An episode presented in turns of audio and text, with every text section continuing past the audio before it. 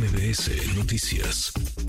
Le agradezco estos minutos al doctor Alejandro Barbosa, presidente de la Asociación Civil Nariz eh, Roja. Qué gusto escucharte, Alejandro. Gracias por estos minutos. Buenas tardes. Muy buenas tardes, un gusto saludarte. Igualmente, gracias por platicar con nosotros. ¿Qué te parece esto? No sé cómo calificarlo, ocurrencia, idea, propuesta del presidente López Obrador.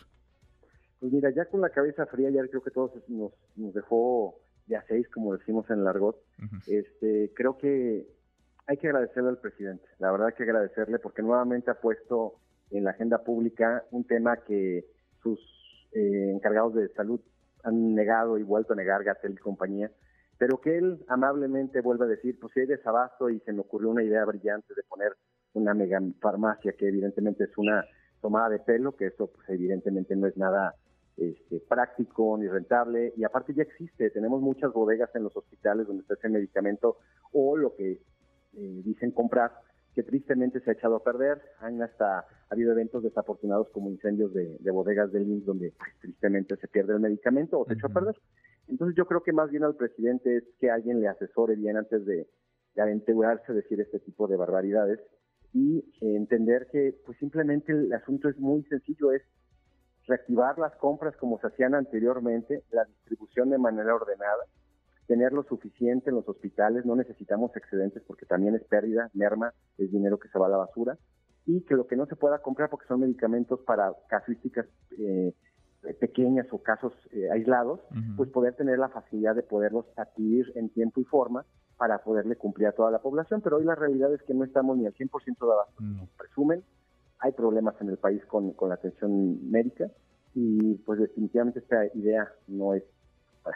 La realidad hoy es, es innegable, desde hace un buen rato hay falta de medicamentos, hay desabasto de medicamentos y no lo decimos nosotros, lo dice la realidad, ¿no? Que es que es cerca, no hay insumos, los médicos están en las calles pidiendo que les den herramientas para trabajar, para curar, para poder hacer su, su chamba. ¿De qué tamaño es el problema hoy, Alejandro? ¿Cómo se puede resolver? Porque parece que lo que se trató de componer no estaba tan descompuesto como se pensaba, pues se descompuso peor eh, todavía, hubo que dar marcha atrás, incluso habló del INSABI y ahora esto del IMSS eh, bienestar, es decir, ¿en, dónde estamos hoy? ¿Cómo salir de esta, de esta bronca que sí cuesta vidas? Este sí, este problema, más allá de que pueda ser anecdótico, que pueda ser un asunto de saliva, de narrativa, de palabras, cuesta vidas, eh, se cobra vidas de mexicanos todos los días y también falta de voluntad. Por ejemplo, ¿qué diferenciaba el Seguro Popular a lo que hoy tenemos como sistema de salud?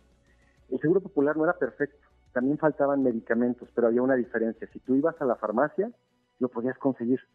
Había los oncológicos, había los medicamentos para cuestiones psiquiátricas, los podías conseguir de manera este, sana, esto es comprando y solicitando un ticket, una factura. Hoy, desafortunadamente, si tú tienes una carencia en oncológicos o en psiquiátricos, pues tienes que aventurarte a ir al mercado negro. Eso es lo que ha generado estas políticas públicas tan raras que generaron que hoy pues nos tienen una situación complicada. Antes no estábamos en una cama de rosas, pero tampoco en una cama de espinas. Hoy se le ha complicado a la gente poder conseguir los medicamentos.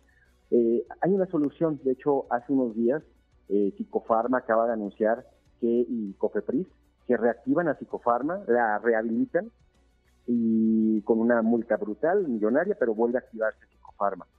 Vas a ver que en las siguientes semanas el tema de los psiquiátricos se va a controlar, mm. porque ya hay producción nacional. A diferencia de los oncológicos, si hubieran reactivado a la empresa PISA, que ya tiene un laboratorio nuevo en Tlajomulco de Zúñiga y de primer mundo, y hubieran echado a andar la maquinaria, no tuviéramos problemas en oncológicos, pero se han aferrado, se han aferrado a tener inhabilitada a la farmacéutica mexicana, a pedir los medicamentos a las que todavía siguen operando y no pagarles, las están aniquilando. Y eso a la larga lo que nos va a llevar es que sigan ellos apostándole a comprar en el extranjero, generando empleos en el extranjero y aquí en el país ni empleos ni riqueza y lo peor, enfermedad y muerte. Pues sí, pues sí, ahora, pero se sigue negando esta realidad, ¿no? El presidente no es la primera vez, estaba aquí registrando que hacia noviembre del 2021 dijo, me dejo de llamar Andrés Manuel si no se resuelve el desabasto de medicamentos. Se lo decía a Juan Ferrer, el director del INSABI, se lo decía también al secretario de Salud Jorge Alcocer. Pues se fue todo 2022, vamos en agosto de 2023 y sigue el desabasto. El presidente se sigue llamando eh, Andrés Manuel y se sigue negando la realidad.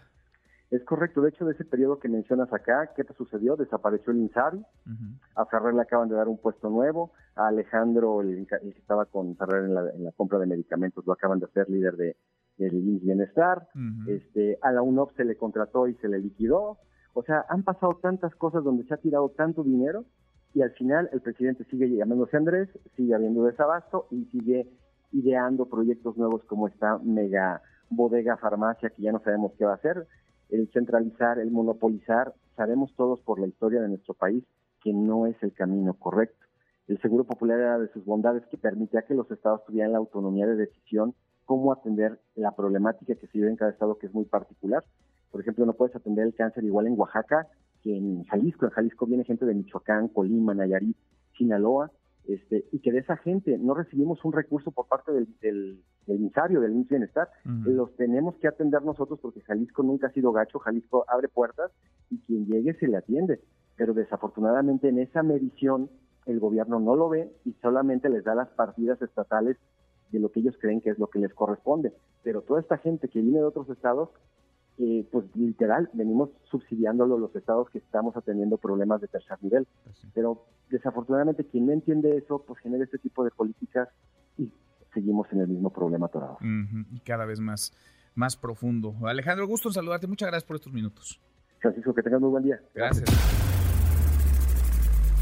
Redes sociales para que siga en contacto: Twitter, Facebook y TikTok. M. López San Martín.